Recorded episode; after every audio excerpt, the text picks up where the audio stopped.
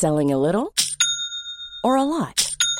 Shopify helps you do your thing however you cha-ching. Shopify is the global commerce platform that helps you sell at every stage of your business. From the launch your online shop stage to the first real life store stage, all the way to the did we just hit a million orders stage. Shopify is there to help you grow. Shopify helps you turn browsers into buyers with the internet's best converting checkout. 36% better on average compared to other leading commerce platforms because businesses that grow grow with Shopify. Get a $1 per month trial period at shopify.com/work. shopify.com/work. A lot can happen in the next 3 years. Like a chatbot may be your new best friend.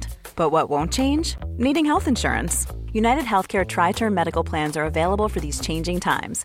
Underwritten by Golden Rule Insurance Company, they offer budget-friendly, flexible coverage for people who are in between jobs or missed open enrollment. The plans last nearly three years in some states, with access to a nationwide network of doctors and hospitals. So for whatever tomorrow brings, United Healthcare Tri-Term Medical Plans may be for you. Learn more at uh1.com. This Mother's Day, celebrate the extraordinary women in your life with a heartfelt gift from Blue Nile. Whether it's for your mom, a mother figure, or yourself as a mom, find that perfect piece to express your love and appreciation. Explore Blue Nile's exquisite pearls and mesmerizing gemstones that she's sure to love. Enjoy fast shipping options like guaranteed free shipping and returns. Make this Mother's Day unforgettable with a piece from Blue Nile. Right now, get up to 50% off at BlueNile.com. That's BlueNile.com.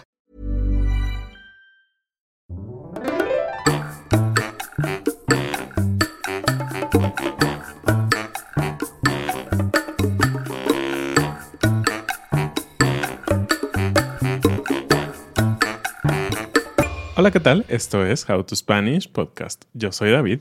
Y yo soy Ana. En este episodio te vamos a contar cómo fue para nosotros comprar una casa en México. How to Spanish podcast is designed to help Spanish students improve their listening and vocabulary skills, and it's made possible thanks to our Patreon community. By joining the community, you can access the vocabulary guide and interactive transcript, bonus episodes, and monthly activities to practice your Spanish. If you would like to join the experience, go to patreon.com slash howtospanishpodcast. Pues hola, bienvenidos. Si nos estás viendo en video, probablemente ya te diste cuenta de que estamos en un lugar diferente. Aunque tenemos el mismo logo atrás y todo, estamos en una habitación completamente diferente en nuestra nueva casa.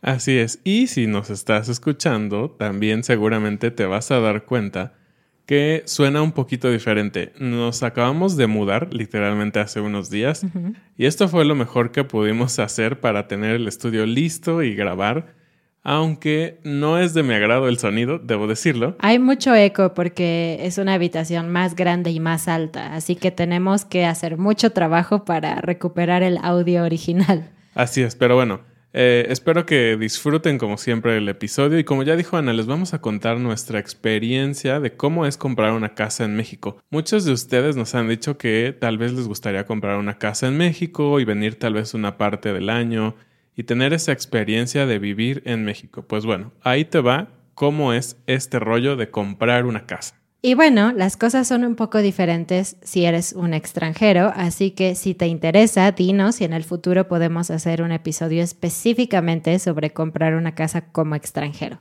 Pero ahora sí, te vamos a contar. Lo primero es que, pues después de hablar mucho tiempo, hacer cuentas, ¿no? Tienes que saber si te va a alcanzar o no. David y yo decidimos comprar una casa. Y bueno, es como un gran paso en la vida de las personas. Sí, sin duda creo que es de esas cosas que tienes que tomar mucho en cuenta, ¿no? Hacer, como dijo Ana, muchos números y lo hicimos. Finalmente decidimos que íbamos a comprar una casa y íbamos a dejar de rentar. Todo este tema de rentar contra comprar lo dejaremos para otro episodio, pero decidimos comprar una casa y por dónde empezamos a buscar. Pues habrá gente que dice, oh, tengo suficiente dinero para comprar una casa. ¡Pum! Toma, ¿no? Dinero en efectivo. Pero otros mortales como nosotros, la verdad es que no podemos comprar una casa en efectivo. Así que nuestra otra opción es comprarla por medio de un crédito hipotecario. Así es. Entonces, más o menos definimos cuánto iba a ser nuestro presupuesto y a partir de ahí empezamos a buscar, ¿no? Y lo más fácil hoy en día es que hay muchísimos portales especializados y uno de ellos que nos encantó se llama Inmuebles 24 porque puedes buscar como por un mapa y ver la zona que te interesa y buscar ahí las casas y poner un filtro de precio y muchas cosas, ¿no? Pero también está el bueno, viejo y confiable Facebook. Claro, en Facebook también mucha gente anuncia las casas. Hay siempre algunos como desventajas de buscar casas en Internet. Una de ellas es que a veces los anuncios tienen uno o dos años y tal vez ya te emocionaste con la casa que viste y dijiste, wow, el precio está increíble y después te das cuenta de que probablemente esa casa se vendió hace mucho tiempo. Así es. Pues bueno, así empiezas la búsqueda y finalmente, pues hay un mar de opciones, ¿no? Buscas lo que te gusta y nosotros pusimos como prioridades. ¿Qué queremos? Queremos un patio más grande, obviamente el precio, la zona y déjenos decirles, una de las decisiones, un factor que cambió por completo la decisión inicial de la zona, fue el Internet. Sí. Estábamos muy emocionados en una zona más nueva, digamos, de la ciudad, pero estuvimos investigando y todos los servicios de Internet que se ofrecen son pésimos y pues nuestro trabajo depende de Internet. Nuestro trabajo depende de tener una, esta, una conexión muy estable, entonces decidimos irnos a otra zona que también estaba, digamos, en la lista, era el número dos, pero ese fue un factor determinante. Ya que decidimos la zona, nuestro presupuesto, eliminamos como opciones de casas y dijimos, vamos a ver casas. Sí, entonces ahora sí, ya llamamos a los teléfonos que venían ahí en internet para que nos permitieran eh, pues venir a ver las casas, ¿no?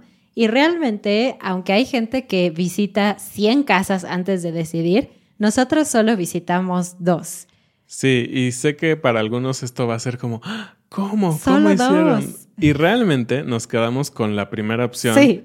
Y casi, casi desde que la vimos dijimos, es esta. Tú pensarías, bueno, entonces supongo que esta primera casa que viste era hermosísima, súper perfecta, limpia, etc.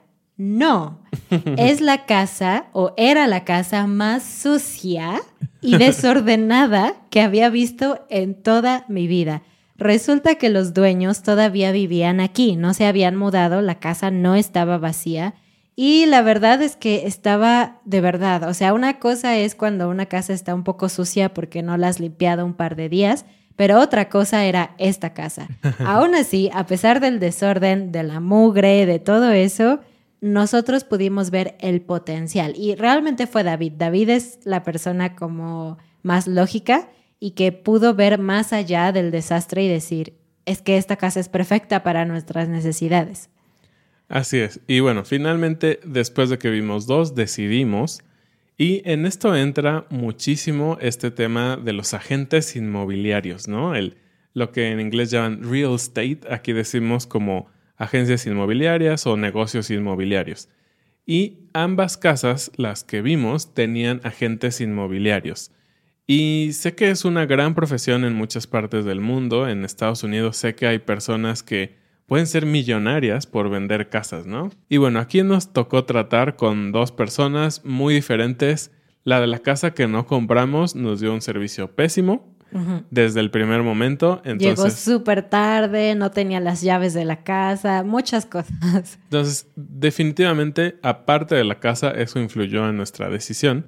Y en segundo lugar, la persona que nos atendió para mostrarnos esta casa que decidimos comprar lo hizo muy bien al principio, muy amable, eh, muy a tiempo, todo perfecto, la comunicación. Ya después las cosas no fueron tan excelentes, pero bueno, ese es otro tema.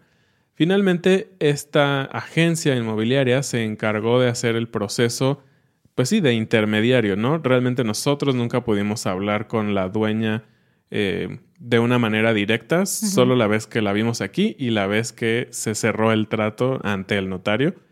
Eh, entonces sí es algo muy importante esto de los agentes inmobiliarios. Pues hasta ahí todo iba bien, pero después comenzó la pesadilla. Ahorita te voy a contar la de problemas que tuvimos para comprar esta casa. Esto que te estamos contando, pues obviamente es nuestra experiencia, ¿no? Pero solo somos David y Ana y sí somos mexicanos y esta experiencia es muy similar para mucha gente que compra casas en México.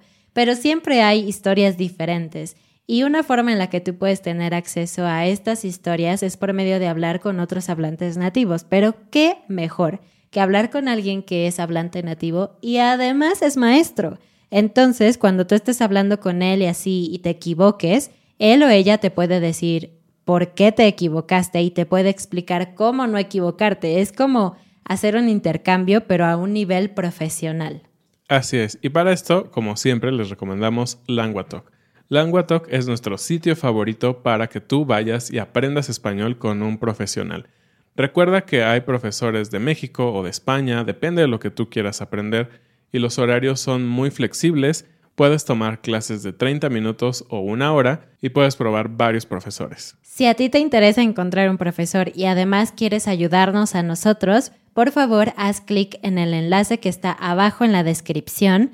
De esta manera vas a poder visitar esta página que es súper fácil de usar con los filtros, disponibilidad y todo eso, pero al mismo tiempo nos estás apoyando a nosotros, a David y Ana. Muchas gracias si decides usar este link y cuéntanos tu experiencia. Ya van varias personas que nos dicen cómo les va con sus maestros y que les encanta, así que si tú tomas clases, por favor, dinos. Y ahora sí, continuamos con la historia de terror. Bueno, no, con la historia de cómo compramos esta casa.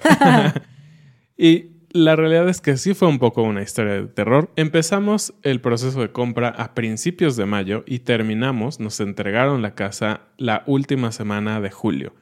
No sé si es normal en los países, pero para nosotros fue un periodo muy largo. Durante todo este periodo, pues hay varias cosas que pasan, ¿no? Primero, el banco necesita aprobar tu solicitud de crédito y pues para eso necesitan revisar tu información, eh, cuánto dinero has ganado y gastado en los últimos tres o seis meses, etcétera. Y obvio, eso siempre te pone un poco nervioso, ¿no? Porque tú sabes que estás sobreviviendo con el dinero que tienes, pero no sabes a los ojos del banco si el banco va a creer que tienes suficiente como para pagar la hipoteca. Así es. Y algo muy interesante, pues en nuestro caso, que estamos casados como un régimen se le conoce en México, de bienes mancomunados, pues nos revisan a los dos. Es decir, aunque yo era el solicitante del crédito, nos revisan a los dos y es interesante porque nuestros ingresos son compartidos, ¿no? Y esto de bienes mancomunados, si no sabes qué es, es básicamente mi casa es su casa. Es eso, que todo lo mío es de él y todo lo de él es mío. Así es. Y bueno, una vez que nos aprobaron el crédito, eh, de hecho, fuimos con dos bancos. Nuestro banco con el que normalmente hacemos operaciones, dijimos, sí, seguro nos lo van a aprobar. Sí nos lo aprobaron, pero muchísimo tiempo después. Y muy por muy poco dinero, no suficiente para esta casa. Exactamente. Y quien nos aprobó fue un banco español que se llama Santander, obviamente la oficina en México, y este proceso lo hicimos a través de un broker hipotecario. Dijimos una palabra en inglés. Sí, escuchaste bien, broker. Así es como se conoce aquí en México.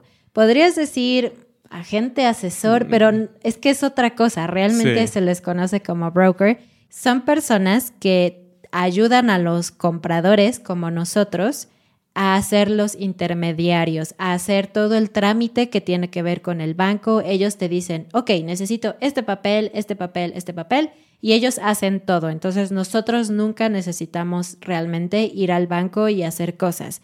Y tú dices, wow, seguramente este servicio es muy caro. Pues no, es gratis para los compradores. Así es, este servicio es genial en México porque ellos hacen muchísimas cosas por ti y el banco es el que les paga a ellos. Tú no pagas ni un peso, no desembolsas nada. Y algo muy interesante es que estos brokers no trabajan con un solo banco. Realmente ellos trabajan con muchísimos bancos, entonces ellos te dicen, la realidad es que esta hipoteca con este banco es la mejor en este momento. Y bueno, trabajamos con este broker que nos ayudó muchísimo. Oh, buenísimo, súper profesional, súper, nos encantó. Gracias, Eduardo, si nos ves.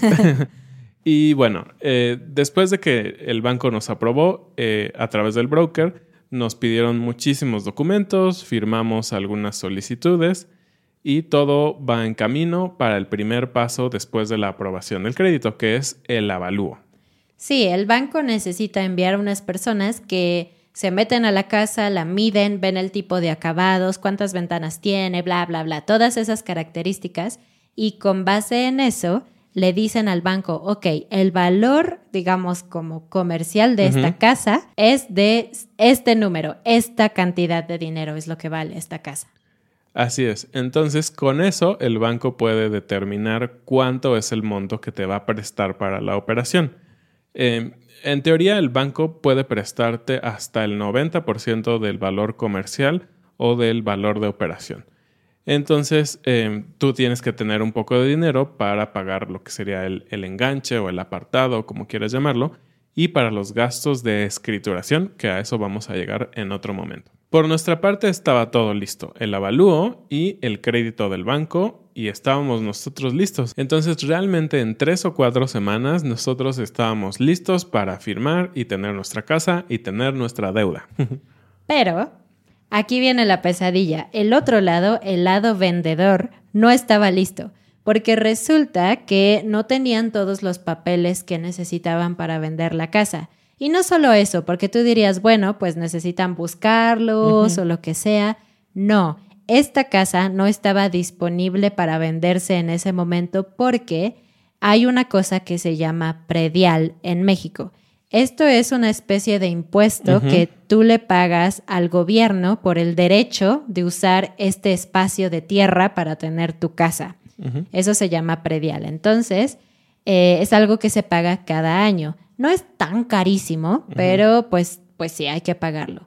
Es común que la gente no lo pague en México. Hay mucha gente que no lo paga. Y era el caso de estas personas. Ellos, desde que compraron la casa hace seis años, nunca habían pagado este impuesto, lo que significa que el gobierno había embargado esta casa. Es decir, que toma una parte de la propiedad y no la puedes vender hasta que pagues tu deuda. Y bueno, estas personas dijeron, ok, ya la vamos a vender, es momento de pagar.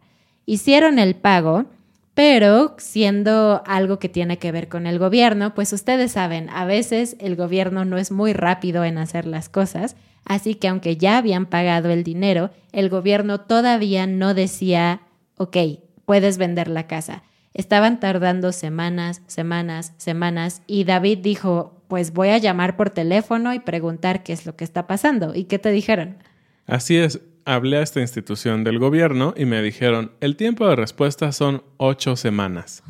Y para nosotros fue, no es posible, porque en ocho semanas, en ese periodo, nuestra vigencia del crédito que nos había dado el banco se terminaba. Entonces nos quedábamos sin casa y sin opción de buscar otra porque ya había pasado mucho tiempo. Sí, el banco solamente te da tres meses para que puedas aplicar ese crédito y si no lo pierdes y te tienen que volver a revisar. Y eso no era muy bueno para nosotros porque como ya sabíamos que queríamos esta casa, pues tuvimos que empezar a comprar o hacer ciertas cosas y gastar dinero para prepararnos. Entonces nuestras finanzas no se veían tan bonitas como cuando solicitamos el crédito. Así es. Finalmente, eh, el gobierno hizo lo que tenía que hacer y bueno, fuimos avanzando. Después de casi tres años, después de dos meses y medio, eh, se terminó el proceso, ¿no? Finalmente se tuvieron todos los papeles y a la par el broker estuvo trabajando con la notaría. Y la notaría en México es un fedatario, es decir, que da fe y legalidad de ciertas cosas legales sin que tengan que ir a un juez por ejemplo, un testamento, ¿no? Puedes hacer un testamento con un notario. Puedes hacer, por ejemplo, eh, la compra de una casa, la venta de una casa.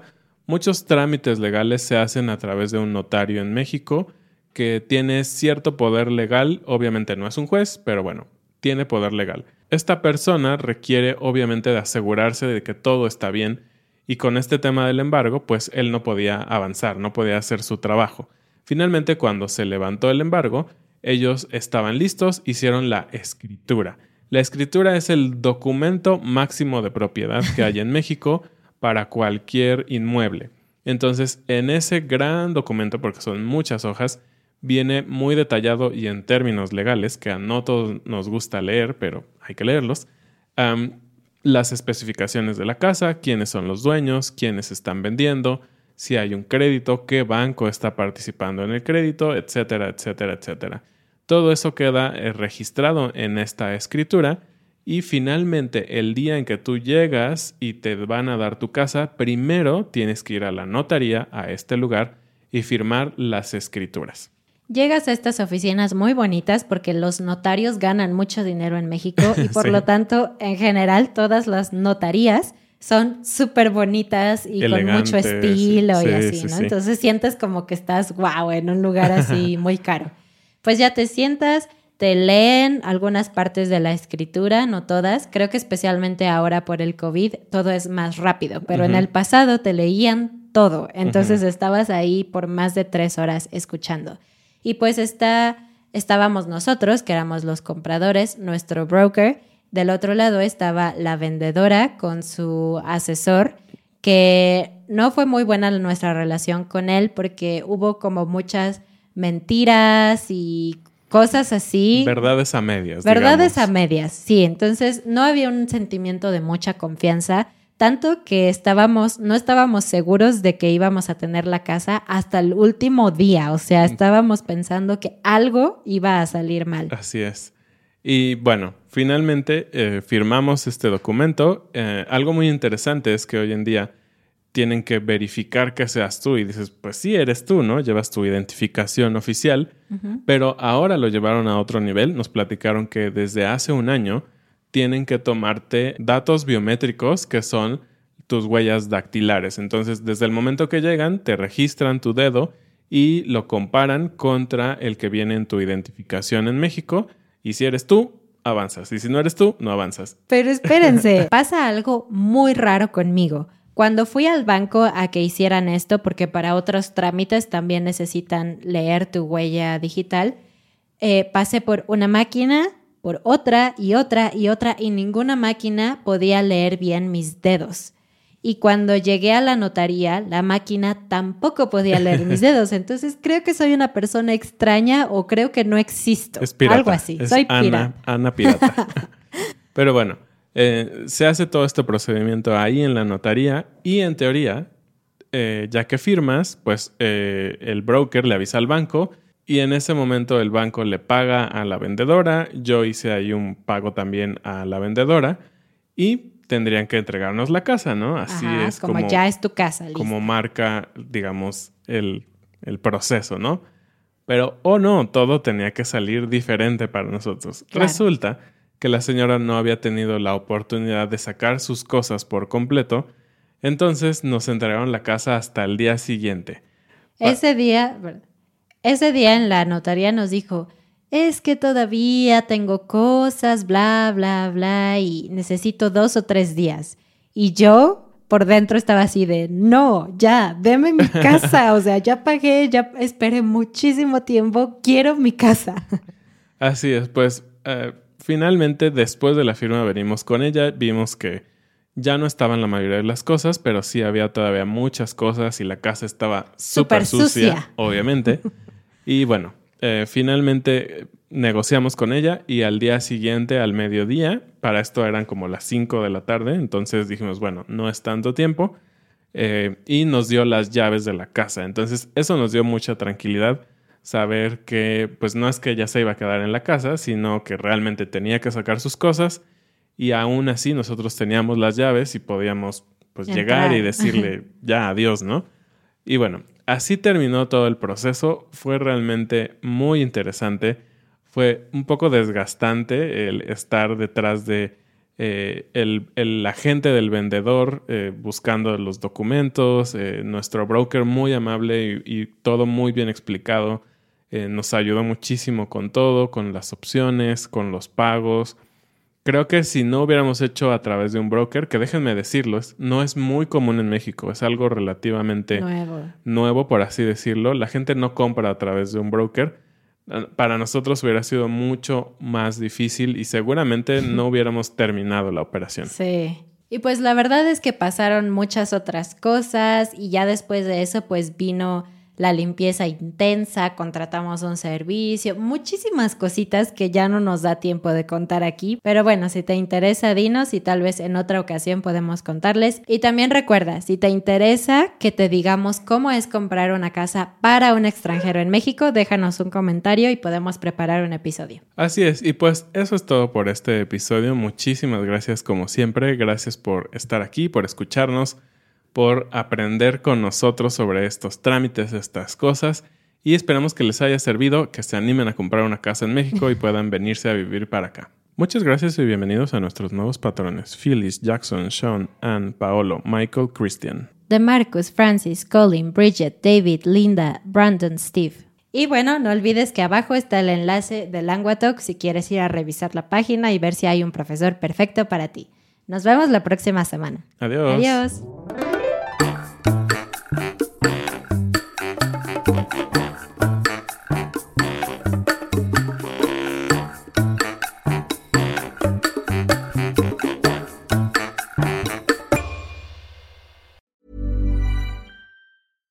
Normally, being a little extra might be a bit much, but not when it comes to healthcare. That's why United Healthcare's Health Protector Guard fixed indemnity insurance plans, underwritten by Golden Rule Insurance Company, supplement your primary plan so you manage out of pocket costs. Learn more at uh1.com. Want flexibility? Take yoga. Want flexibility with your health insurance? Check out United Healthcare Insurance Plans. Underwritten by Golden Rule Insurance Company, they offer flexible, budget friendly medical, dental, and vision coverage that may be right for you. More at uh1.com.